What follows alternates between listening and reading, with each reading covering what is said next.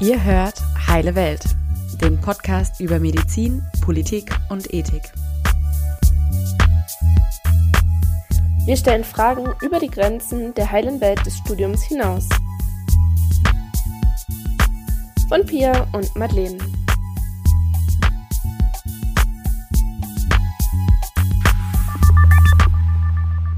Hallo ihr Lieben, ich bin Madeleine und begrüße euch ganz herzlich zu unserem heutigen neuen Podcast. Tod und Krankheit sind immer das Problem der anderen.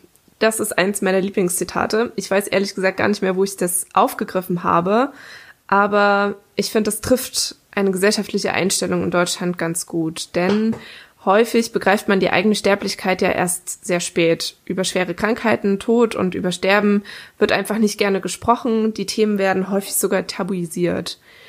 Alles fühlt sich fern an. Es ist das Problem der anderen und nie das eigene, bis es einen selbst betrifft.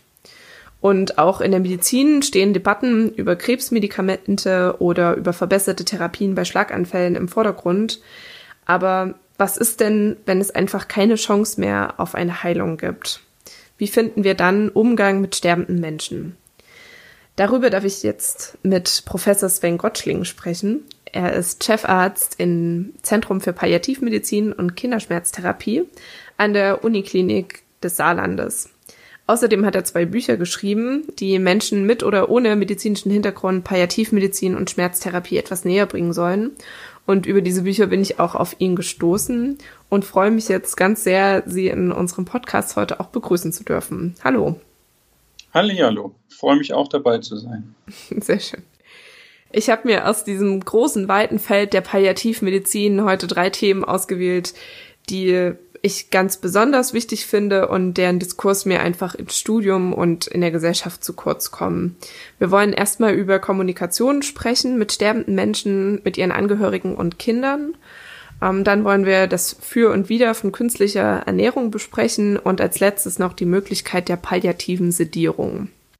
Professor Gottschling, Sie schreiben selber, wir können nichts mehr für Sie tun. Das ist der gefürchtetste Satz aller Erkrankten und ihrer Angehörigen. In der Palliativmedizin werden ja vor allem Menschen mit Krebserkrankungen behandelt.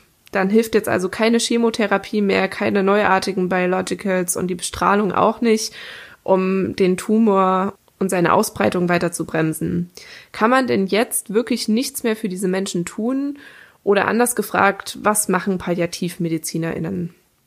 Ja, ich ziehe mal direkt zum, zum Start die Blende noch ein bisschen mehr auf. Ähm, also ich möchte mal weg von nur Krebskranken, sondern das betrifft alle Menschen mit lebensbegrenzenden Erkrankungen. Also das heißt auch den schwer Herzkranken, den ähm, Menschen mit einer gravierenden Lungenerkrankung. COPD ist da ein wunderbares Beispiel. Haben wir fast fünf Millionen Betroffene in Deutschland oder auch neurologische Abbauerkrankungen bis hin zur Demenz. Also unser Fachgebiet ist nicht nur eingegrenzt auf ähm, Krebserkrankte, aber das haben die meisten so im Kopf. Wir können nichts mehr für sie tun. Dieser Satz ist nicht nur vernichtend für Patienten, weil er so einen Fürsorgeabbruch bedeutet oder zumindest androht. Äh, er ist auch schlichtweg falsch. Ich sage als Palliativmediziner immer gerne, wenn die anderen nichts mehr tun können, dann geht es für uns erst richtig los.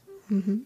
Also es gibt nicht das Therapieende ähm, im eigentlichen Sinne, sondern wir können immer was für Menschen tun, sei es Symptomlastlinderung, sei es aber einfach auch Dasein, begleiten. Und wir versprechen unseren Patienten, dass wir nicht weglaufen, auch wenn es schlimm wird.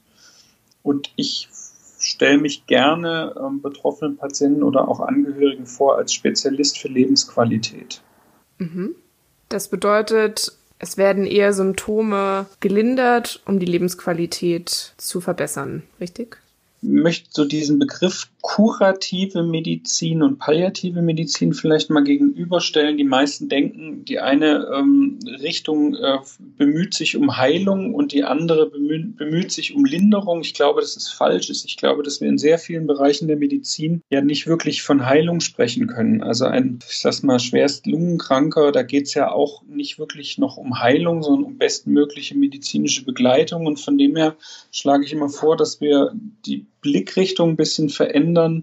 Ich glaube, dass kurative Medizin im Wesentlichen auf eine Lebenszeitverlängerung abzielt und dass palliative Medizin sich mit einem stärkeren Fokus um eine bestmögliche Lebensqualität kümmert. Und wenn man sich das mal vergegenwärtigt, dann wird einem sofort klar, dass diese unterschiedlichen Fachgebiete gar nicht äh, gegeneinander arbeiten oder ähm, sich die Patienten irgendwann übergeben, sondern dass man da wunderbar auch gemeinsam für den Patienten arbeiten kann und dass sich das überhaupt gar nicht beißt oder ausschließt. Okay, sehr schön. Ja, danke für diesen Einstieg. Das sind auf jeden Fall ganz neue Ebenen über Kurativ und Palliativ nachzudenken. Ich denke, was wir am ehesten noch im Studium lernen, sind wie man auftretende Symptome von terminalen Erkrankungen behandeln kann mit medikamentösen Maßnahmen. Ne? Also bei Übelkeit gibt's MCP, bei Schmerzen irgendwie verschiedene Opioide.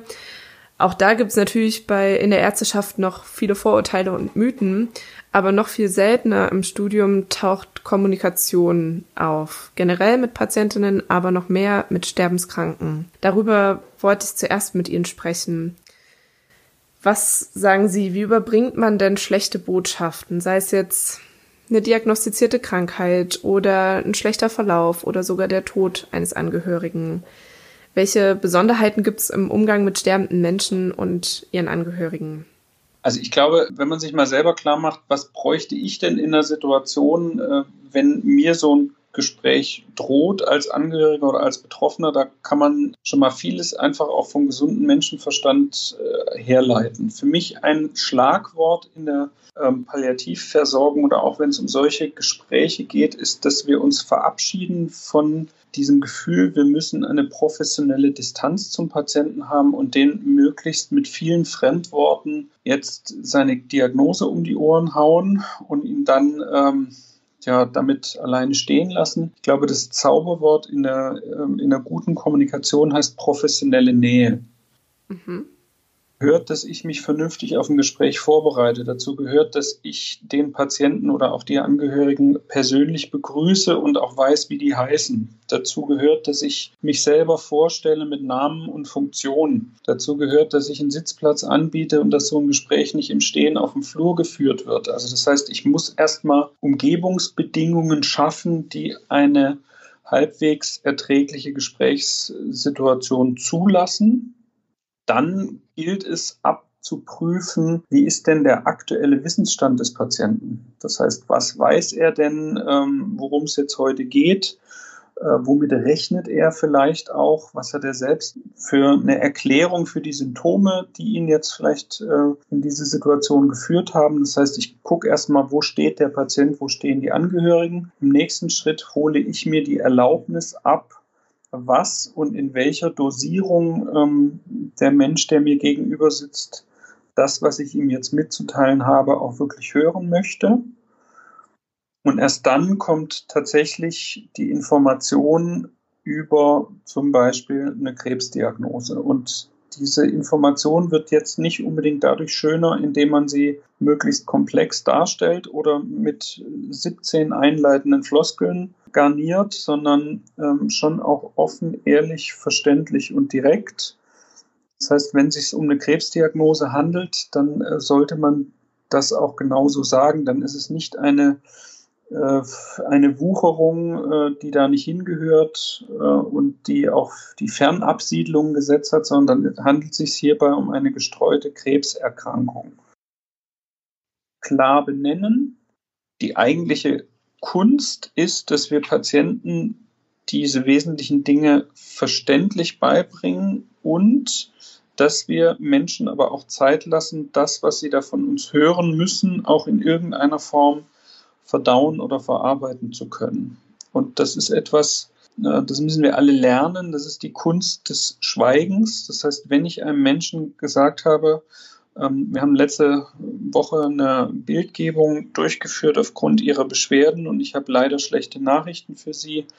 Ähm, wir haben jetzt den Grund für ihre Schmerzen, für ihre Übelkeit. Es ist ein großer Tumor, der auch schon Absiedlungen im Bauchraum gesetzt hat.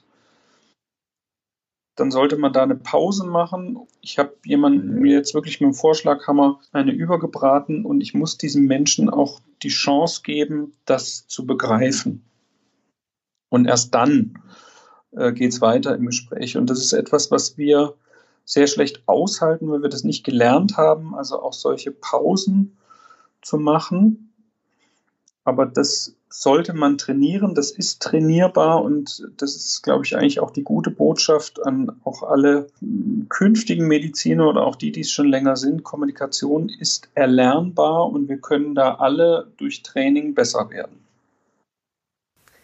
Okay, sehr schön. Jetzt stellen ja doch viele Betroffene die Frage, Frau Doktor, wie lange habe ich denn noch? Ja. Damit werden Ärztinnen und Ärzte ja quasi zu den allmächtigen Lebenszeitvergebern, wie Sie das in Ihrem Buch ausdrücken. Ja. Allen ist bewusst, dass keiner und keiner diese Frage exakt beantworten kann. Trotzdem tasten sich Patientinnen ja gerne ran und hören Einschätzungen. Wie reagiert man jetzt auf diese Frage und wozu führen so Aussagen, Frau Müller, ich gebe Ihnen noch drei Monate?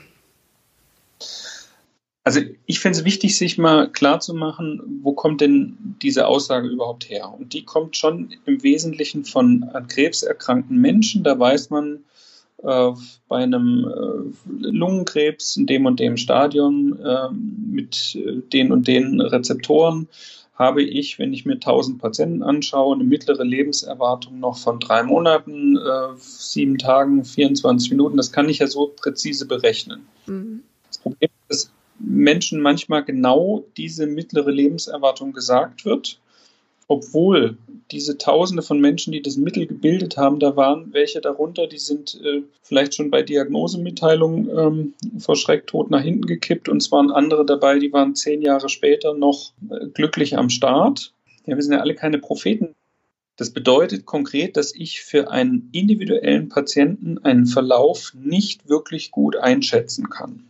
Und wenn ich jemand ein konkretes, ja, ich sag's mal, Verfallsdatum nenne und sage, ähm, Sie haben noch drei Monate, dann wird diese Person nur noch auf die langsam rückwärts tickende Uhr schauen und äh, wird im Grunde genommen sich gar nicht mehr aufs Leben konzentrieren können.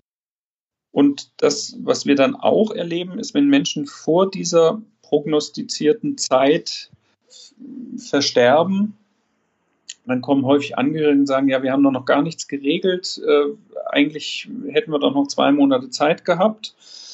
Und wenn Menschen deutlich länger leben, dann gibt es auch Vorwürfe, so nach dem Motto, äh, maximal drei Wochen, jetzt sind vier Wochen rum, Oma lebt noch, was machen wir denn jetzt noch mit ihr?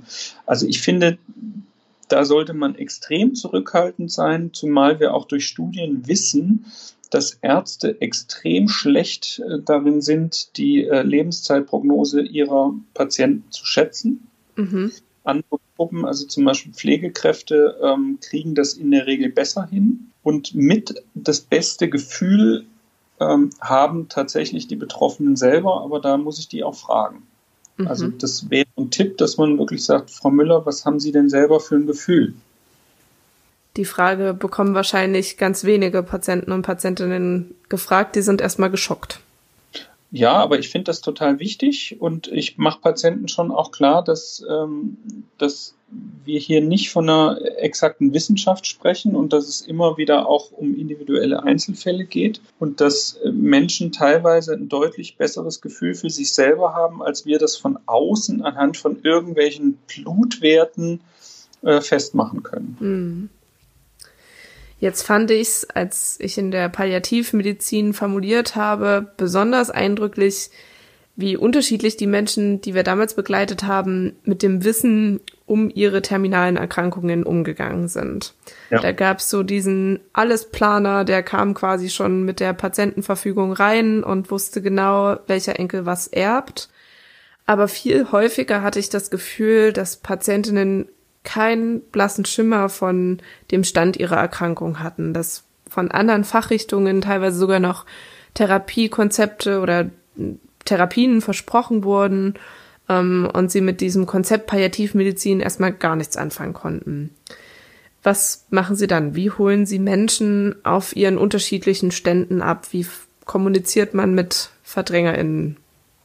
Also ich gehe ja prinzipiell immer mal vom Besten aus. Das heißt, ich gehe auch davon aus, dass die vorbehandelnden Fachkollegen sehr wohl das Gespräch mit den Patienten gesucht haben, obwohl ich weiß, dass es nicht immer der Fall ist. Also von dem her denke ich, die Patienten haben schon mal was gehört, aber vielleicht war es nicht der richtige ähm, Tonfall oder eben wir haben es mit einem klassischen Verdrängertyp zu tun. Und ähm, da ist es mir ganz, ganz wesentlich, und das ist das, was wir auch tun, dass wir in solchen Fällen Familiengespräche anbieten mhm. und wirklich alle nahen beteiligten Personen an einen Tisch bitten und äh, Möglichkeiten und das, was eventuell noch kommen wird, offen zu besprechen und auch die Möglichkeit zu geben, Fragen zu stellen, Ängste zu äußern und bestimmte ja, Vorausplanungen auch in die Wege zu leiten. Dazu brauchen wir natürlich immer das Okay des Patienten. Aber wenn man einem Menschen klar macht, dass äh, da äh, Angehörige ähm, selbst hoch belastet sind und dass man die massiv entlasten kann, indem man Dinge rechtzeitig klärt, gelingt es oft, ähm, wenn man das auch so ein bisschen anders benennt, äh, Patienten mit ins Boot zu nehmen, indem man sagt, ich bin bei Ihnen, ich hoffe auch mit Ihnen und lasse Ihnen diese Hoffnung stehen, dass, dass vielleicht doch übermorgen noch eine experimentelle äh, Therapie entdeckt wird, die Ihnen hilft. Aber lassen Sie uns doch mal darüber reden, was, wenn dieser Wunsch nicht eintritt. Was müssen wir dann planen? Was muss vielleicht auch verschriftlicht werden, Thema Patientenverfügung oder wer hat eine Vorsorgevollmacht? Was sind denn auch realistische Versorgungsoptionen für zu Hause oder wovor haben Sie denn am meisten Angst? Und dann hat man oft einen guten Gesprächseinstieg. Hm.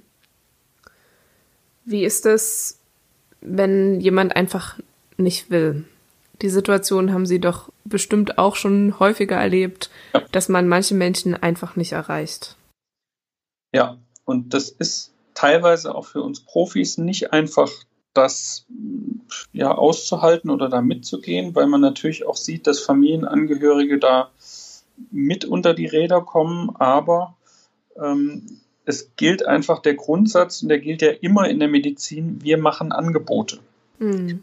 Und Angebote darf man annehmen, man darf Angebote aber auch ablehnen. Also wir dürfen ja im, im Rahmen unseres äh, Selbstbestimmungsrechts äh, von morgens bis abends den größten Blödsinn machen, solange wir niemanden anderen damit gefährden oder in Mitleidenschaft ziehen, dürfen wir das tun. Also wir dürfen auch hochvernünftige Operationen oder Therapien ablehnen. Also wir dürfen sagen, nein, die Bluttransfusion, die mich jetzt retten würde, die will ich nicht. Also dürfen wir alles tun. Und genauso ist es im Palliativkontext. Wenn jemand mit allem, was er hat, vermeidet, verdrängt, dann ist es auch ein Stück weit meine Aufgabe als Palliativmediziner, wenn ich feststelle, ich renne hier wieder und wieder gegen eine Wand, dass ich auch einen so kranken Menschen dann nicht permanent mit meiner Fürsorge erdrücke, sondern dass ich ihm auch signalisiere, ich habe das verstanden. Mhm werde jetzt nicht fünfmal am Tag reinkommen und nochmal äh, davon anfangen, wie, wie äh, furchtbar das alles aussieht und was wir eigentlich alles planen müssen. Das ist, macht das gern auch an einem anderen Beispiel fest. Also wenn jemand äh, 1,60 Meter ist und 150 Kilo wiegt, dann muss ich dem nicht bei jedem Stück Kuchen, was der sich äh, auf den Teller packt, nochmal dran erinnern, dass er eigentlich zu dick ist. Das weiß der schon auch selbst. Mhm. Und das wird im Zweifel nicht besser, wenn ich das permanent wiederhole. Also ich glaube schon, dass man äh, eins, zwei auch deutliche Anläufe machen sollte. Aber auch ein Verdränger hat dann das Recht auf Nichtwissen oder auch nicht wahrhaben wollen, weil das für ihn vielleicht der Verarbeitungsmechanismus ist, äh, vielleicht der einzige, den dieser Mensch zur Verfügung hat. Und dann darf ich ihm den auch nicht wegnehmen, weil ansonsten äh, ist ihm ja in meiner Gegenwart permanent unwohl. Mhm. Und ich habe vorhin schon gesagt, wir sind Spezialisten für Lebensqualität und das ist jetzt nicht mein Bild, das ich habe, dass ich Menschen schon Angst mache dadurch, dass ich durch die Tür komme. Mhm. Ja, jetzt sind ja Gespräche mit Angehörigen häufig schon eine Herausforderung an sich und erfordern ganz viel Erfahrung. Aber es gibt noch eine Gruppe, die Ärztinnen und Ärzten besonders schwitzige Hände macht. Kinder. Ja. Sie selber arbeiten ja in einer altersübergreifenden Palliativstation. Das heißt, es kann immer wieder sein, dass sie auch Kindern beibringen müssen, dass ihre Mutter oder ihr Vater schwer erkrankt sind und am Lebensende stehen. Ja. Sie haben mir im Vorgespräch gesagt, dass das Ihnen nochmal ein ganz besonderes Anliegen ist. Was möchten Sie uns damit auf den Weg geben in der Kommunikation mit Kindern über das Sterben? Ich glaube, dass ganz viele äh, Menschen Angst haben, mit Kindern über dieses Thema zu sprechen. Ähm, natürlich Eltern, wenn es um ihre eigenen Kinder geht, aber auch wir Profis, weil wir so das Gefühl haben, wir sind darauf nicht gut vorbereitet und wir wissen nicht so wirklich, wie wird ein Kind reagieren, wie kann ich diese Reaktion auffangen. Und die äh, Reaktion, die sich daraus ergibt, ist so, naja, wir möchten mal das Kind schützen und der größte Fehler, den man überhaupt machen kann. Kinder haben extrem feine Antennen, die merken ganz genau, was um sie herum vorgeht und dass, sich, dass es sich um irgendeine ganz gravierende Bedrohungssituation handelt. Sie merken aber auch, dass die Erwachsenen um sie herum nicht ehrlich zu ihnen sind. Also die merken, dass irgendwas gravierend nicht in Ordnung ist.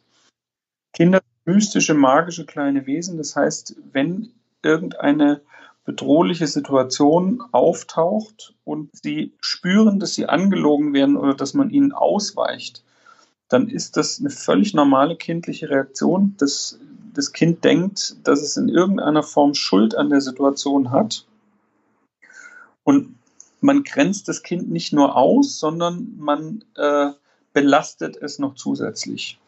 Kinder halten fast alles aus, solange man sie einbindet. Und von dem her ähm, versuchen wir immer ganz frühzeitig Kinder aufzuklären. Man muss Kinder natürlich altersgerecht aufklären, aber das ist kein Hexenwerk. Das kann man ziemlich problemlos äh, erlernen. Und wir motivieren sehr dazu, dass man Kinder ähm, mit zu Sterbenden mitnimmt, dass sich Kinder auch von toten Menschen verabschieden dürfen. Und äh, sehr häufig haben wir ein riesengroßes Sprachproblem. Kinder nehmen Dinge wörtlich und wenn man sagt, äh, wir haben unsere geliebte Tante Erna verloren, dann ist es ein normales Angebot eines fünfjährigen Kindes, äh, beim Suchen zu helfen. Mhm. Also auch hier nochmal Dinge klar deutlich benennen eine Krebserkrankung, an der der Opa gestorben ist. Es bedarf der Erklärung. Ansonsten ist der nächstjährige Nordseeurlaub mehr als gefährdet, weil im Wasser die Tiere drin sind, die den Opa getötet haben. Und ähm, ich glaube, die wesentlichste Botschaft ist keine Angst vom Umgang mit Kindern. Kinder halten ganz viel aus. Kinder können sich sehr äh, problemlos auch mit solchen Situationen auseinandersetzen. Das ist genauso, dass man ein Kind problemlos mit auf eine Intensivstation nehmen kann, auch wenn der Vater äh, an 17 Kabeln und Maschinen hängt. Das ist die ersten paar Sekunden für das Kind erstmal erschreckend und danach wird man äh, überrascht feststellen, wie wie, äh, wie einfach das ist im Umgang und wie entlastend für alle Beteiligten, dass keiner mehr irgendeine komische Fassade aufrechterhalten muss oder dem Kind jetzt die Geschichte vom Pferd erzählen muss, weil man darf dann nämlich so sein, wie es einem gerade ist. Mhm. Ja, danke schön dafür. Jetzt denke ich, wechseln wir zu unserem zweiten Themenblock, ähm, denn auch um das Thema künstliche Ernährung ranken sich ja viele Mythen und Vorurteile, denen wir jetzt ein bisschen auf den Grund gehen wollen. Mhm. Was ist das denn eigentlich? Wie wird ein Mensch künstlich ernährt? Also es gibt im Grunde genommen zwei Wege. Der eine Weg ist ähm, über den Verdauungstrakt quasi, indem man entweder eine Magensonde oder eine Bauchdeckensonde in den Verdauungskanal einlegt.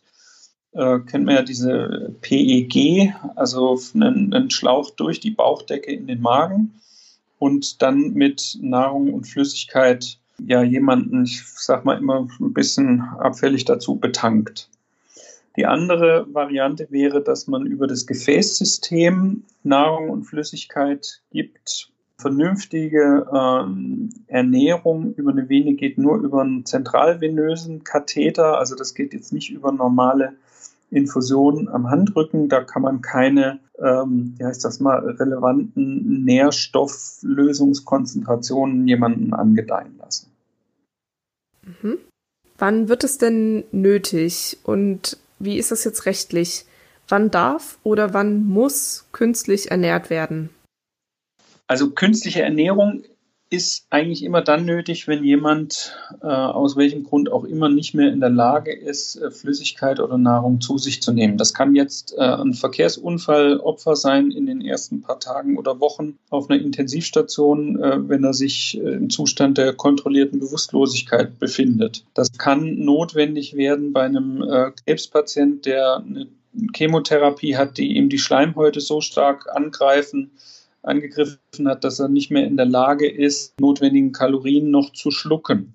Also da gibt es äh, unterschiedliche, äh, unterschiedliche Gründe in medizinischen Situationen und immer dann, wenn eine Akutsituation eintritt und ich keine Informationen über den äh, mutmaßlichen Willen eines Menschen habe, dann äh, bin ich als Arzt im Zweifel immer für das Leben erstmal gehalten, natürlich so eine Maßnahme auch zu ergreifen, es sei denn, der Patient hat mir ähm, zum Beispiel im Sinne einer Patientenverfügung äh, klar schriftlich zu verstehen gegeben, dass er das nicht möchte in bestimmten Situationen.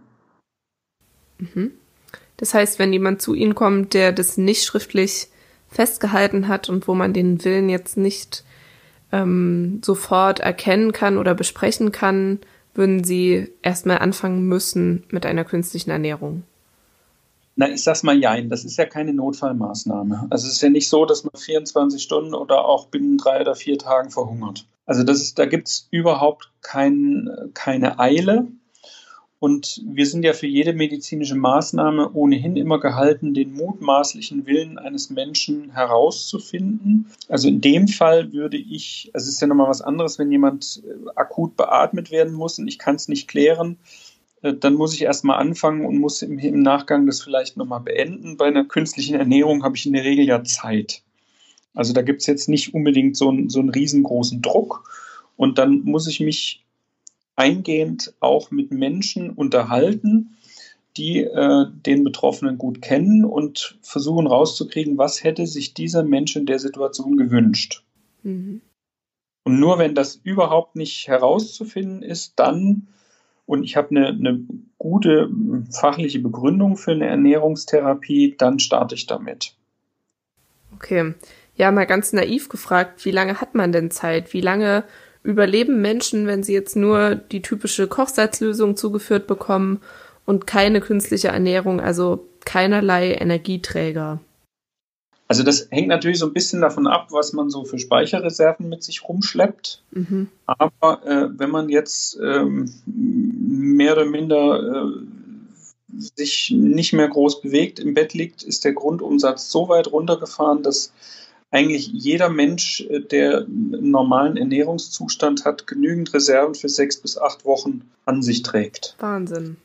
Also so diese Idee, man ist ähm, ohne Nahrung binnen einer Woche tot, das ist völliger Quatsch. Und gerade wenn Sie sagen, wie sieht es mit Flüssigkeit aus? Also wir haben mehrmals schon auch Fälle gehabt, ähm, wo eine Flüssigkeitszufuhr vollständig eingestellt wurde, auch ähm, im Sinne und nach Wunsch des Patienten. Und auch hier habe ich schon ähm, mehrere Patienten betreut, die ohne jedwede Flüssigkeitszufuhr noch bis zu 14 Tage gelebt haben. Ja, Wahnsinn. Das ist auch wirklich länger, als ich gedacht hätte. Ja. Dann drängt sich ja bei vielen so ein Gedanke auf, wir können unsere Angehörigen doch nicht elendig verhungern oder verdursten lassen. Ja.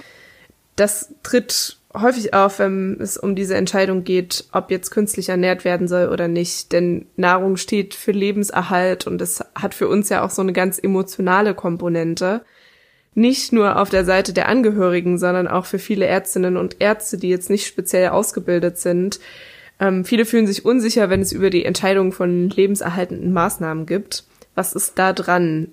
Heißt Aussetzen von künstlicher Ernährung wirklich verhungern lassen oder wie beraten Sie in dieser Situation Angehörige? Ja, also verhungern oder verdursten, da schwingt ja ganz viel Leid mit. Ja. Äh, bei 40 Grad im Schatten äh, irgendwie so das Gefühl hatte, ich muss noch eine halbe Stunde laufen, bis das nächste Bier kommt. Das ist ja echtes Leiden. Äh, hier aber aus dem Blickwinkel eines schwerst oder auch sterbenskranken Menschen reden wir ja nicht von Hungergefühl oder Durstgefühl. Also mach ein anderes Beispiel. Jeder, der schon mal eine gepflegte Magen-Darm-Grippe hatte und sich überlegt hat, äh, welches Körperteil hänge ich denn jetzt über die Toilette, äh, der hätte sich nicht wirklich darüber gefreut, wenn ihm den halben Tag jemand mit einem äh, frisch gebratenen Schnitzelpommes und Salat hinterhergerannt wäre mit der Bemerkung, aber du musst doch was essen. Mhm. Und genau geht es schwerstkranken Menschen. Die haben keinen Appetit mehr. Und für die ist diese, dieses ständige Bedrängelt werden, du musst doch was essen oder äh, wir fangen jetzt mit einer Ernährung an, eine massive Zusatzbelastung. Und auch eine Flüssigkeitstherapie ist in, bei einer weit vorangeschrittenen Erkrankung etwas, was den Organismus massiv belasten kann, weil sehr häufig die Nieren gar nicht mehr in der Lage sind, das Wasser aus dem Körper rauszuschaffen, weil vielleicht eine Herzbelastung eintritt. Wir wissen, dass ähm, bei einem zunehmenden Austrocknungszustand im Sterbeprozess Endorphine, also körpereigene Glücksbotenstoffe, ausgeschüttet werden. Wenn man dann jemand eine Infusion dranhängt, äh, versiegen die wieder. Das heißt also, dieses schöne oder wohlige Gefühl geht dann nochmal künstlich flöten, wenn ich eine, eine Flüssigkeitstherapie dranhänge. Mhm.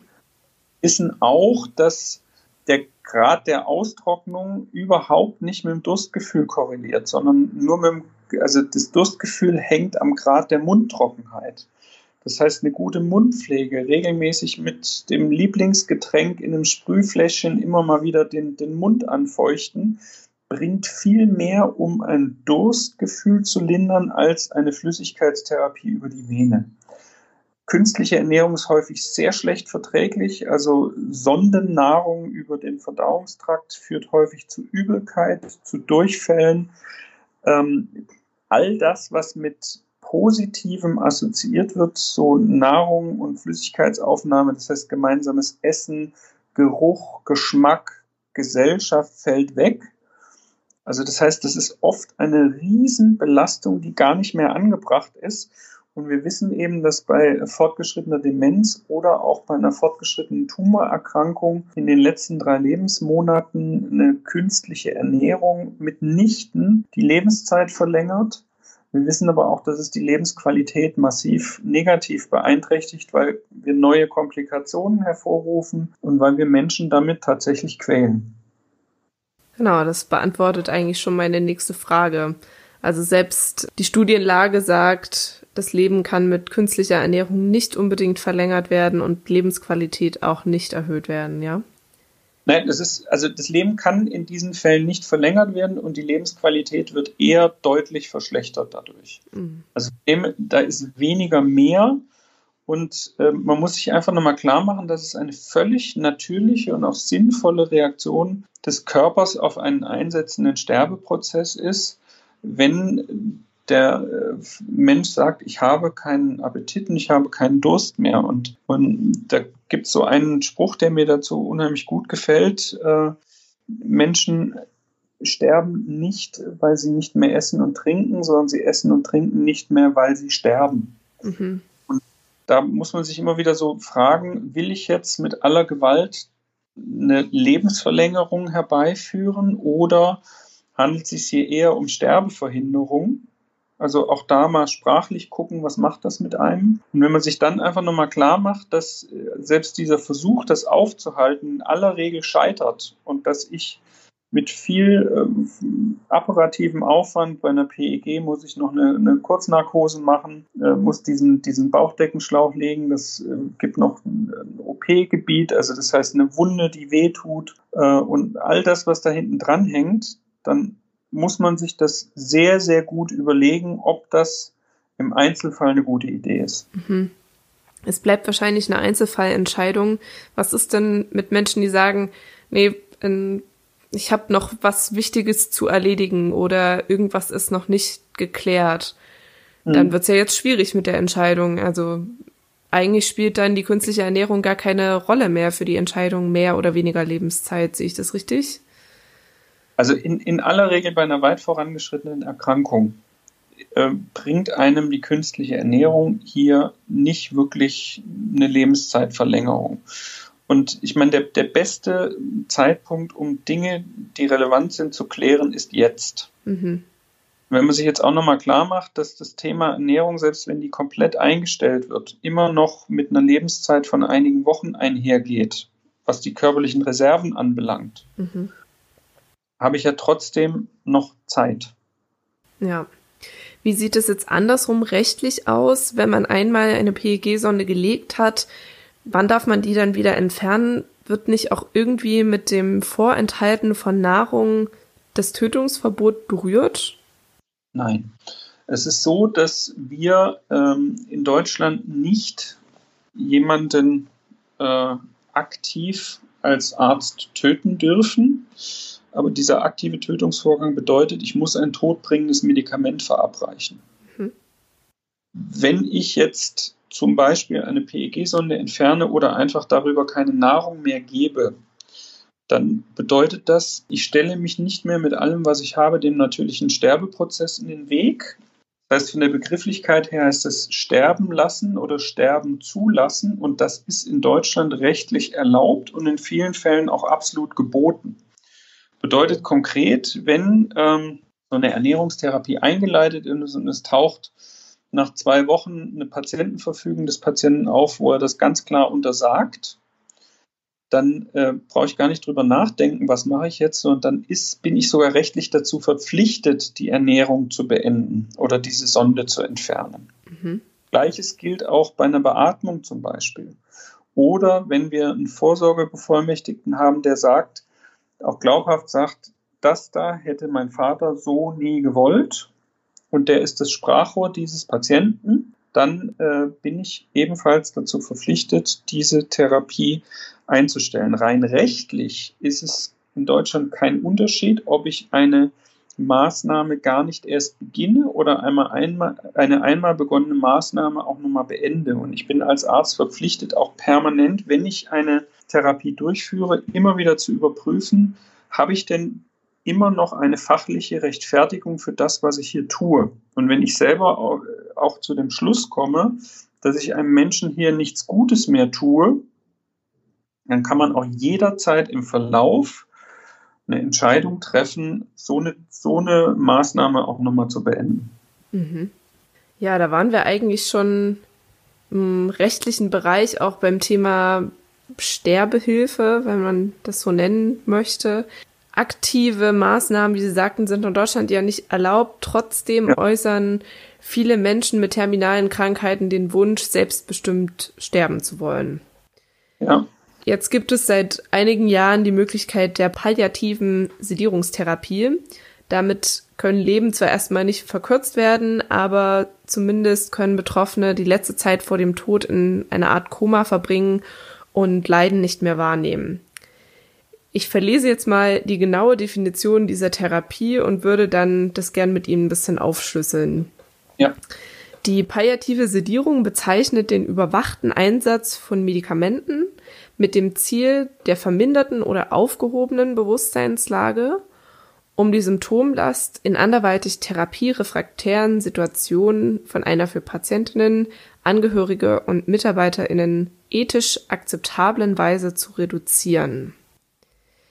Ja, also an sich wird von palliativer Sedierungstherapie ja auch gesprochen, wenn man intermittierend, also immer mal wieder Beruhigungsmittel einsetzt, zum Beispiel um in der Nacht Schlafstörungen zu behandeln oder bei belastenden Eingriffen.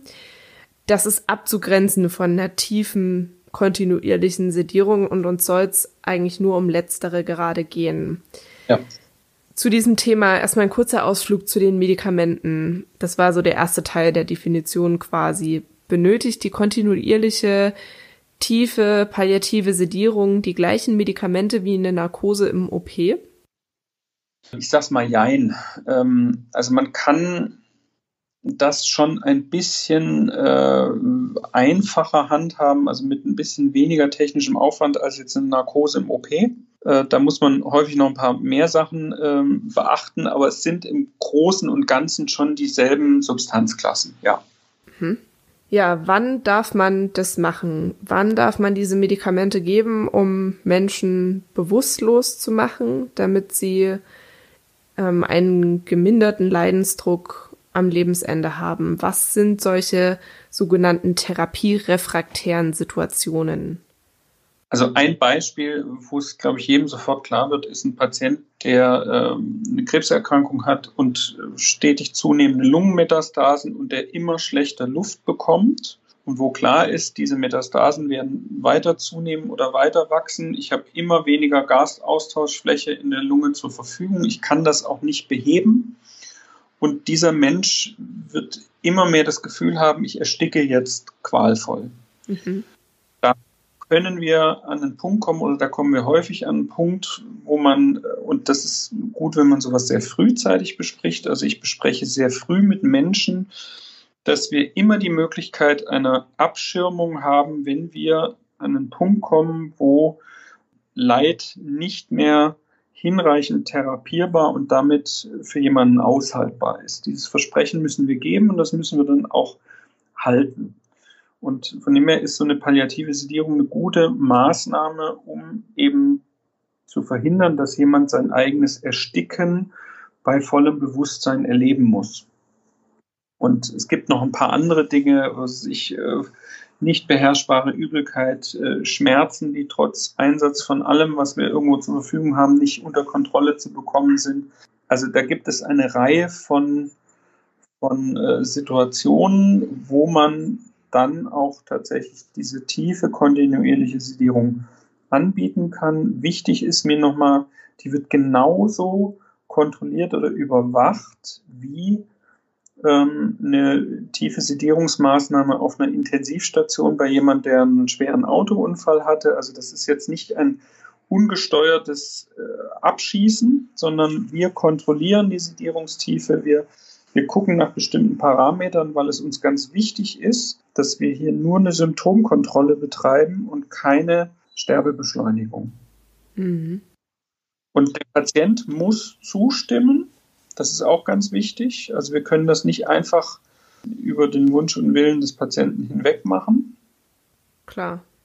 Man redet dort mit dem Patienten. Ja, das ist nicht immer so klar. Es gibt manchmal Angehörige, die sagen, ich halte das nicht aus, geben Sie ihm doch irgendwas. Ach so. Hm.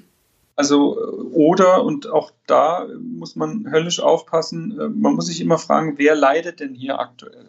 Also manchmal gibt es ja auch Teammitglieder, die sagen, Mensch, könnte der denn nicht was bekommen? Das ist ja, das ist ja ganz furchtbar, das kann man kaum mit angucken. Und von dem her ist es wichtig, dass solche Entscheidungen für eine palliative Sedierung immer mehrfach besprochen werden und auch im Team ähm, gefällt und auch entsprechend dokumentiert werden, weil das natürlich eine sehr eingreifende Maßnahme ist. Also das ist nichts, was man einfach mal so zwischen Tür und Angel entscheidet. Es müssten ja, glaube ich, auch zwei Ärzte oder Ärztinnen unabhängig voneinander mit den Patientinnen gesprochen haben, richtig? Ja, es ist so, dass eigentlich im, im normalen klinischen Alltag ähm, also gerade jetzt im, im Palliativkontext, ist man ja immer im Team ähm, beim Patient äh, tätig. Also da äh, schließe ich auch andere Berufsgruppen noch ein. Ähm, natürlich gibt es auch Situationen, was weiß ich, nachts um drei äh, kommt es zu einer Akutsituation, da ist dann nur ein Arzt vor Ort, der darf natürlich auch so eine Maßnahme dann alleine einleiten. Also da brauchst nicht zwingend äh, zwei aber deswegen finde ich es immer wichtig, dass man sich auch schon frühzeitig im Vorfeld darüber Gedanken macht, im Sinne einer vorausschauenden Notfallplanung. Und wenn das alles schon auch vorbesprochen miteinander konzentriert ist und dann kommt es im Verlauf zu so einer ähm, Krisensituation, die den Einsatz einer palliativen Sedierung dann auch notwendig macht, dann brauche ich eben nicht mehr diesen, äh, diesen ganzen ähm, Anlauf in der Akutsituation. Mhm. Jetzt bedeutet ja Therapie refraktär, dass man schon viele Therapien durchprobiert hat, die nicht angeschlagen haben. Ja. Gibt es harte Kriterien, in welchem zeitlichen Rahmen man eine palliative Sedierung be beginnen darf? Nein. Also es ist ja auch äh, zum Beispiel eine, eine akute Erstickungssituation dadurch denkbar, dass zum Beispiel ein größeres Gefäß äh, aufgeht und man nach endobronchial blutet, dann, äh, dann leite ich die Sedierung binnen Sekunden ein. Da wird ja gar nicht lang rumdiskutiert, sondern ich muss ja akut jetzt Leiden lindern. Mhm. Das heißt, ich habe hier keine Zeitfristen einzuhalten, Ähm, natürlich ist es klar, wenn jetzt Schmerz der Grund äh, sein soll für eine palliative Sedierung, dass jetzt nicht nur irgendwie äh, Paracetamol und äh, Ibuprofen 400 eingesetzt wurden, sondern dass man natürlich auch belegen kann, dass man ähm, hier intensiver sich auch schmerzmedizinisch bemüht hat, die Situation unter Kontrolle zu bekommen. Aber ich glaube, das ist ja auch relativ selbstverständlich. Mhm. Aber das bedeutet auch nicht, dass sich jemand durch jedwede noch so äh, aussichtslose hinterletzte Therapie äh, hat durchquälen müssen. Das ist mir auch nochmal ganz wichtig. Deswegen wird das mit dem Patienten besprochen. Deswegen ist es eine Teamentscheidung auch. Und wenn man da miteinander im Konsens ist, dann kann man so eine Maßnahme auch einleiten. Das bedeutet, wenn ich das jetzt richtig rausgehört habe, dass Sie in, im Sinne der Aufklärung diese Methode oder die Therapie auch aktiv Patientinnen anbieten. Viele haben da doch bestimmt noch nie was von gehört. Wie reagieren Patientinnen darauf?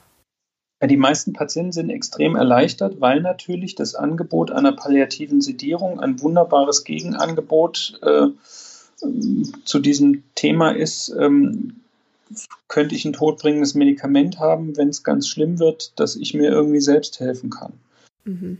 Ich glaube, dass Menschen, ähm, gerade medizinische Laien, haben eine riesen Angst davor, dass, dass das Sterben leidvoll und schmerzhaft ist. Das ist so in der, in der Allgemeinbevölkerung eine weit verbreitete Vorstellung und dass auch wir Ärzte äh, diesen extrem leidvollen Situationen gegenüber ein Stück weit machtlos sind. Und wenn ich Patienten sage, dass Schmerz in der Regel gar kein Thema ist, weil wir das in weit über 90 Prozent der Fälle akzeptabel kontrolliert bekommen mit, mit äh, auch tolerablen Nebenwirkungen und dass wir im, im, äh, im Falle eines Falles, wenn, wenn gar nichts greift, immer noch diese Option ziehen können, sind die meisten extrem erleichtert. Ähm, man kann so eine Maßnahme auch zu Hause durchführen mit einem spezialisierten ambulanten Palliativteam. Also das ist auch kein Grund, nicht zu Hause sterben zu können. Mhm. Sehr einfache ähm, auch äh, Sedierungsüberwachungsmöglichkeiten. Da brauche ich nicht unbedingt einen Monitor. Also es gibt einfache ähm, Scores, die ich erheben kann, um eine Sedierungstiefe zu bestimmen, auch ohne, ohne irgendwelche Pulsoximetrie oder so. Das heißt, ich kann sowas auch zu Hause sicher durchführen. Und das gibt Menschen in meinen Augen, und das ist, das ist das, was ich empfinde, ganz, ganz viel Sicherheit zu wissen. Ich muss nicht durch eine unerträgliche Situation durch im Sterbeprozess, sondern wenn es für mich nicht mehr aushaltbar ist, dann werde ich abgeschirmt. Mhm ja, für die Ermöglichung der Sedierung zu Hause braucht man natürlich eine gute Infrastruktur, palliativmedizinisch. Wir sind uns da, glaube ich, einig, dass es die in Deutschland noch nicht überall gibt. Ja, das ist, das ist, wir sind uns einig, aber das ist ganz furchtbar schade, weil wir eigentlich seit 2007 den Rechtsanspruch auf spezialisierte ambulante Palliativversorgung in ganz Deutschland haben. Mhm.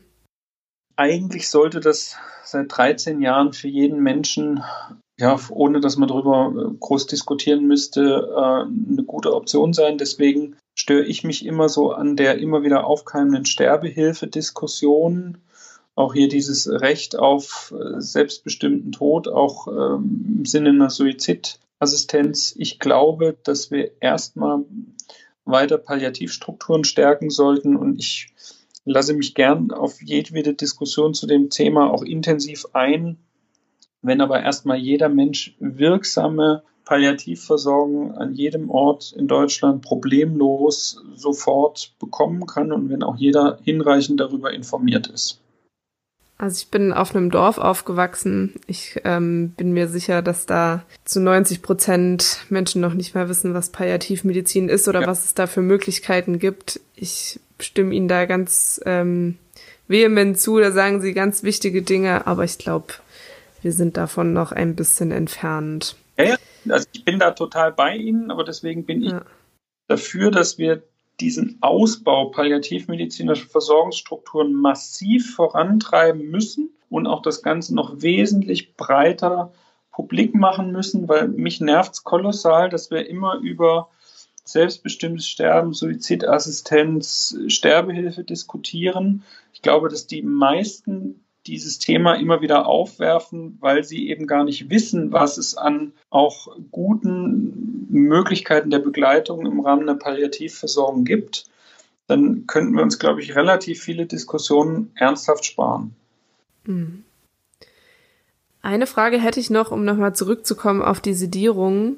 Wie erleben denn Angehörige dann die Situation? Schließlich ist ja eine kontinuierliche Sedierung nicht, also sie ist zwar rückgängig zu machen, aber man sollte sie nicht rückgängig machen. Also wir, wir reden ja nicht nur mit den Patienten, wir reden ja in der Regel auch mit den Angehörigen darüber. Und es mhm. ist auch so, dass man auch im Rahmen einer tiefen Sedierung immer noch davon ausgehen darf. Also wir, wir halten auch eine tiefe Sedierung immer so flach wie möglich. Also das heißt, wir, ähm, wir versuchen ja jetzt nicht jemanden maximal in die Bewusstlosigkeit zu bringen, sondern wirklich äh, hin zur Symptomkontrolle. Und wir erleben durchaus, dass Patienten noch auf Stimmen von Angehörigen reagieren. Man sieht das ja teilweise an Puls oder Blutdruck oder auf Berührungsreize oder Gerüche und wir erzählen auch Angehörigen, dass es weiterhin total wichtig ist, dass sie kommen, dass sie mit diesem Menschen reden, dass sie ihn berühren. Und das gibt ja auch Angehörigen häufig Trost, wenn die festgestellt haben, da hat sich jemand vorher wahnsinnig mit der Atmung gemüht oder permanent vor Schmerzen gestöhnt und jetzt ist dieser Mensch deutlich ruhiger, deutlich entspannter. Das ist auch eine, eine ähm, ja eine, eine Situation, die für Angehörige in der Regel gut tragbar ist. Trotzdem brauchen die viel Gesprächsangebot ähm, und müssen von uns auch gut begleitet werden. Also der Fokus geht dann so ein bisschen weg vom Patient hin zu den Angehörigen, aber die sind ja ohnehin in der Palliativversorgung in diesem, ja ich sag's mal, familienzentrierten Ansatz ohnehin immer im Fokus. Also wir, wir behandeln ja nie nur den Betroffenen, sondern wir kümmern uns ja immer um das gesamte Gefüge von An- und Zugehörigen und da dann eben umso mehr. Okay.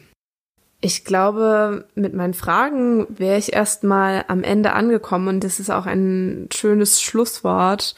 Gibt es von Ihrer Seite noch was, was Sie uns gerne mit auf den Weg geben wollen oder was Sie noch aus Ihrem Alltag berichten wollen? Also ich denke, dass wir noch viel mehr ähm, den normalen Menschen darüber informieren müssten, was es für Versorgungsmöglichkeiten gibt. Ich glaube, dass wir Menschen auch mit gravierenden Erkrankungen viel früher über die Möglichkeiten von Palliativversorgung informieren sollten. Es gibt da sehr gute ähm, Erhebungen mittlerweile darüber, dass diese palliative Frühintegration Lebensqualität verbessert, aber auch Lebenszeit verlängert und sehr viel Ängste nehmen kann. Ich würde mir wünschen, dass wir irgendwann an jeder medizinischen Fakultät in Deutschland einen eigenständigen Lehrstuhl für Palliativmedizin haben, dass das Fachgebiet insgesamt aufgewertet wird, auch sag mal, hin zu einem eigenständigen Facharzt, wie in vielen anderen Ländern schon geschehen, und dass das mehr ins auch medizinische Selbstverständnis hineingeht, dass das Sterben zum Leben dazugehört und eben nicht ja auch ein Versagen des medizinischen Systems ist, wenn ein Mensch stirbt, sondern dass das die natürliche Endstrecke ist, die uns irgendwo alle eint. Und ich würde mir da einen noch unverkrampfteren und natürlicheren Umgang damit sehr wünschen. Täte uns allen gut. Mhm. Das stimmt. Ja, herzlichen Dank dafür und noch herzlicheren Dank für das gesamte Interview. Es war mir ein Fest. Ja, liebe Hörerinnen und Hörer, so langsam kennt ihr uns ja und welche Themen wir hier immer so abbilden. Auch das war mir wieder ein ganz, ganz wichtiges Anliegen. Häufig ist es ja so, dass sich unser Blickwinkel auf die moderne Medizin verändert, wenn wir mal selber betroffen sind. Dann nehmen wir die Gespräche, die mit uns als Betroffene oder mit unseren Angehörigen geführt werden, viel sensibler wahr und wir merken ganz genau, wenn was an der Gesprächssituation nicht stimmt. Das beeinflusst ganz nachhaltig unser Vertrauen in die Behandlung und genau in diese Ärztinnen, die uns da gegenüber sitzen. Aus diesem Perspektivwechsel können wir, denke ich, ganz viel für unser eigenes Behandeln und unsere Kommunikation ableiten. Wenn ihr dem oder dem Interview mit Professor Gottschling noch was hinzufügen wollt, wenn ihr Lob, Kritik oder Anmerkungen habt, dann schreibt uns doch gerne eine E-Mail an heide.welt.posteo.de. Auf unserer Website www.heideweltpodcast.com bekommt ihr Infos zu allen genannten Studien und dort könnt ihr auch unseren Kanal abonnieren, dann verpasst ihr keine neuen Folgen. Danke an euch, dass ihr euch mit uns an schwierige Themen traut und ich sage bis ganz bald.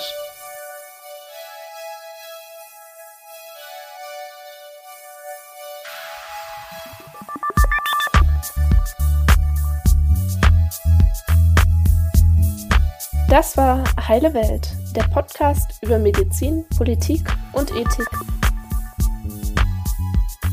Von Pia und Madeleine.